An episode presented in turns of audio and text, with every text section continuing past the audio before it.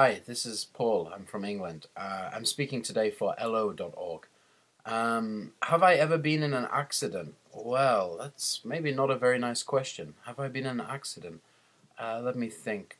Yeah, there was one time when I was on a motorbike and I was in Thailand and I was driving down the road, not very fast, but uh, the road was very, very bumpy and I actually hit a small rock that was in the middle of the road and I lost control of the bike and I, I fell off the motorbike.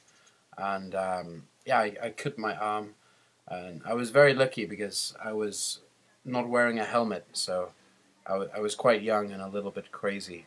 Um, but luckily I was okay so that's my story. How about you? Have you ever been in an accident